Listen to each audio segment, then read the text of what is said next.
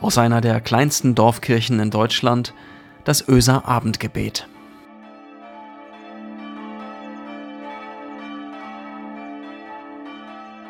Einen schönen guten Abend, herzlich willkommen zum Öser Abendgebet. Heute ist Mittwoch, der 24. Februar 2021. Ich bin Marco Müller, ich bin Pastor der Kirchengemeinde Öse.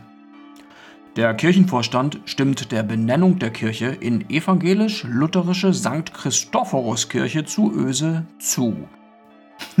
es war ein schweres Stück Arbeit, diesen Protokollauszug in den Tiefen des Öser Archivs zu finden und vor allem ihn zu entziffern. Kollege Starkemann hatte eine schlimme Handschrift. Aber es ist der Beleg, seit wann eine der kleinsten Dorfkirchen Deutschlands eigentlich St. Christophorus heißt, das ist noch gar nicht so lange her. Es war der 10. Juli 1974. Aber die Geschichte, wie es dazu kam, die ist wirklich nett und davon will ich heute erzählen. Und davon, was es mit Christophorus eigentlich auf sich hat. Man könnte ja meinen, dass Christopher von Issendorf Pate gestanden hat. Er hatte die Kirche knapp 400 Jahre zuvor gestiftet, aber der hat damit nichts zu tun. Der war zwar von Adligem geblüht, aber ganz evangelisch und somit nicht heilig gesprochen. Es war ganz anders. Am 20. September 1959 verabschiedete sich Pastor Georg Fuhrmann von seiner Gemeinde hier in Öse. Nach fünf gesegneten Jahren. Er hatte für Bildung gesorgt, er hatte mit den Menschen die Nazizeit reflektiert, er hatte Jugendarbeit vorangebracht und er hatte das Gemeindehaus gebaut. Am Tag seines Abschieds wurde es eingeweiht. Er hatte sich den Namen für das Gemeindehaus selber überlegt, Christophorus Haus. So kam der Name in die Gemeinde und dann 15 Jahre später zur Kirche. Aber wer ist dieser Christophorus eigentlich? Pastor Fuhrmann erzählte es seiner Gemeinde im September 1959. Ein vergilbter Matrizendruck mit der Legende des Heiligen steckte in der staubigen Chronik unserer Kirchengemeinde. Da habe ich ihn heute Vormittag gefunden.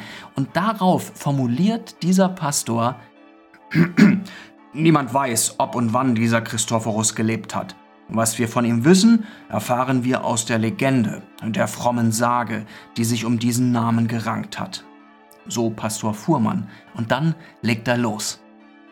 St. Christophorus führte vor seiner Taufe den Namen Ophorus und war von Geburt ein Heide aus dem Lande Kanaan, von riesenhafter Gestalt und so gewaltiger Leibeskraft, dass kein Mensch sich mit ihm messen konnte. Eine Weile genoss er seine Riesenkraft in trotziger Freude, doch bald wusste er nicht mehr, was er mit seiner Überkraft beginnen sollte. Das Leben wurde ihm langweilig. Er mochte gern wissen und erfahren, wie es wäre, einem Herrn zu dienen. Darum sprach er, wohin er kam, zeigt mir einen Mann, der stärker sei denn ich, auf dass ich hingehe und ihm diene. Man wies ihn endlich zu einem mächtigen Könige, der über viel Land und viele Leute herrschte und von dem die Rede ging, dass auf Erden niemand wäre, es mit ihm im Kampfe aufzunehmen. Zudem machte sich Ophorus auf und erbot sich ihm zu Diensten. Der König nahm ihn sehr gütig auf und freute sich der Dienste des Starken. Auch Ophorus ließ es sich bei Hofe wohl gefallen. Da geschah's, dass der König, als ihm ein Spielmann ein Lied vorsang, in dem vom Teufel die Rede war, mit der Hand das Zeichen des Kreuzes vor seiner Stirn machte. Das kam dem Heiden, der von Kreuz und Christus nichts wusste, seltsam vor. So fragte er den König, Warum machst du die beiden Striche vor sich hin? Der König antwortete, Wenn man den Teufel vor mir nennt, so segne ich mich mit dem Zeichen des heiligen Kreuzes, damit er nicht Gewalt über mich gewinne. Als Ophorus dies vernahm, erwiderte er, So gibt es also noch einen mächtigeren auf Erden als dich, weil du ihn fürchtest. Mir aber geziemt's, nur dem zu dienen, der keinen mächtigeren kennt als sich selbst. Jetzt gehe ich den Teufel, wie du ihn nennst, zu suchen. Es sollte nicht lange dauern, bis der Ophorus den Teufel fand. Der Dienstvertrag war bald geschlossen, und von Tag zu Tag wurde Ophorus dessen gewisser, niemand ist mächtiger auf Erden als der Satan. Einmal aber, als sie miteinander ihre Straße zogen, kamen sie an eine Stelle, wo ein Kreuz aufgerichtet war. Alsbald lenkte der Böse in höchster Eile vom Wege ab und zitterte an allen Gliedern. Es dauerte lange, bis er wieder zu Atem kam und zu Ophorus sagen konnte, es steht dort Christi Kreuz am Wege, das muss ich fürchten, so sehr ich es hasse.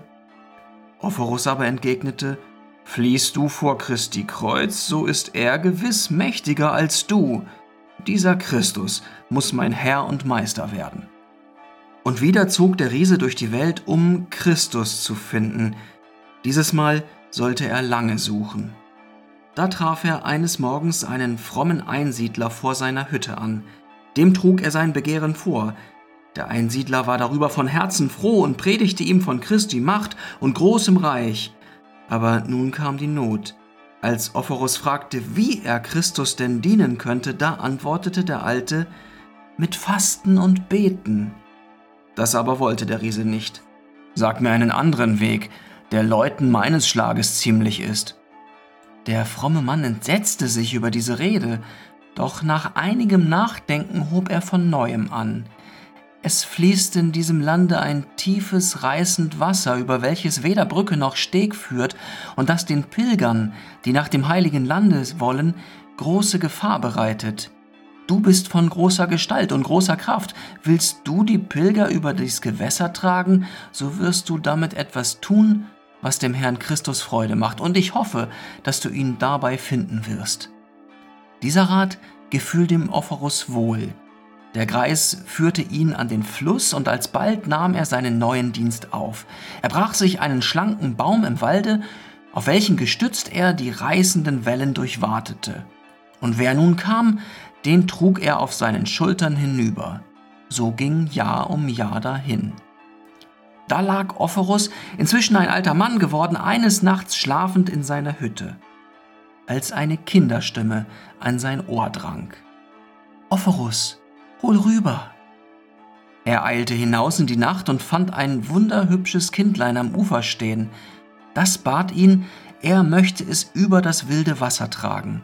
Geringe Bitte, dachte der Riese und nahm das Kind mit einem Finger in die Höhe und setzte es auf seine breite Schulter. Im Wasser aber wurde ihm das Kind immer schwerer und schwerer von Schritt zu Schritt. Stöhnend und keuchend arbeitete er sich vorwärts. In der Mitte des Stroms jedoch vermochte er kaum länger. Er stand still und schaute zu dem kleinen Pilger auf und sprach Wie so gar schwer wirst du mir, mein Kind.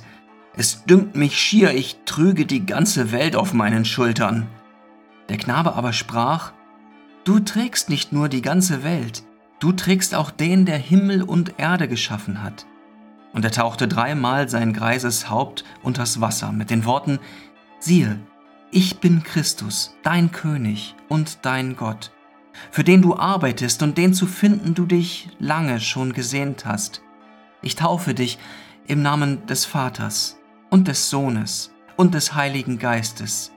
Bisher hießest du Ophorus, fortan sollst du Christophorus, Träger Christi heißen denn du hast der Welt Heiland getragen.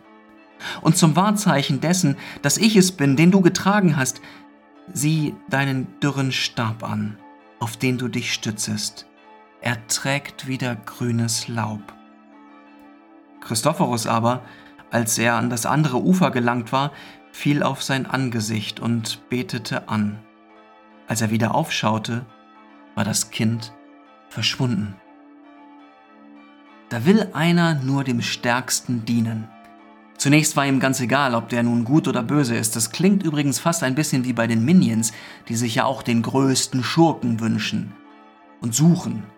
Aber am Ende bei Gru landen, der dann doch gut wird. Aber die Legende, die führt weiter und sagt eben ganz nebenbei, bei allem Bösen, das ihr in der Welt erkennt, bei allem, was euch bedroht, was euch ängstigt, was euch verwirrt, einer ist immer stärker. Vielleicht erkennt ihr es nicht auf den ersten Blick, weil er so leichtfüßig daherkommt, so kindlich scheint, so arm und unbedarft. Aber indem du dem Ohnmächtigen durch die Wellen hilfst, trägst du Christus. Indem du den Schwachen durch den Sturm führst, trägst du Gottes Liebe. Indem du dem scheinbar so Kleinen die Hand hinhältst und ihn auf deine Schulter setzt, hilfst du Gott dabei, in die Welt zu kommen. Und nichts ist stärker, nichts bewegt mehr, nichts steht über dieser Liebe. Ein Dank gilt den Pastoren der vergangenen Jahrzehnte, die mit der Namensgebung der Kirche und des Gemeindehauses hier in Ösel daran erinnern.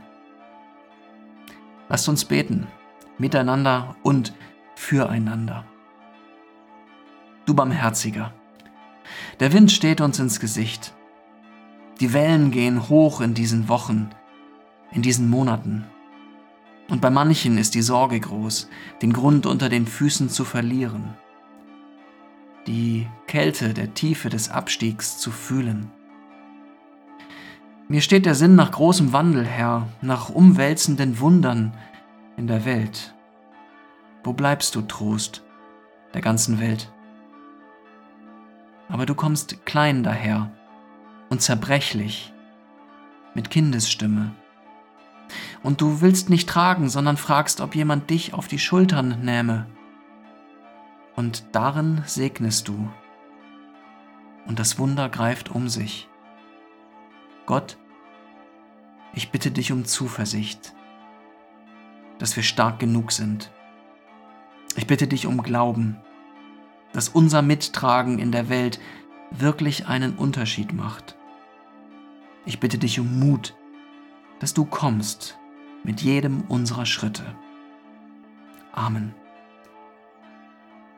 Es segne euch Gott, der Allmächtige und Barmherzige der jeden Morgen seine Sonne aufgehen lässt über dieser Welt, der uns befreit von Sorge und Angst, weil er für uns sorgt und unseren Raum weit macht, der uns belebt mit Licht und Wärme und seiner Liebe.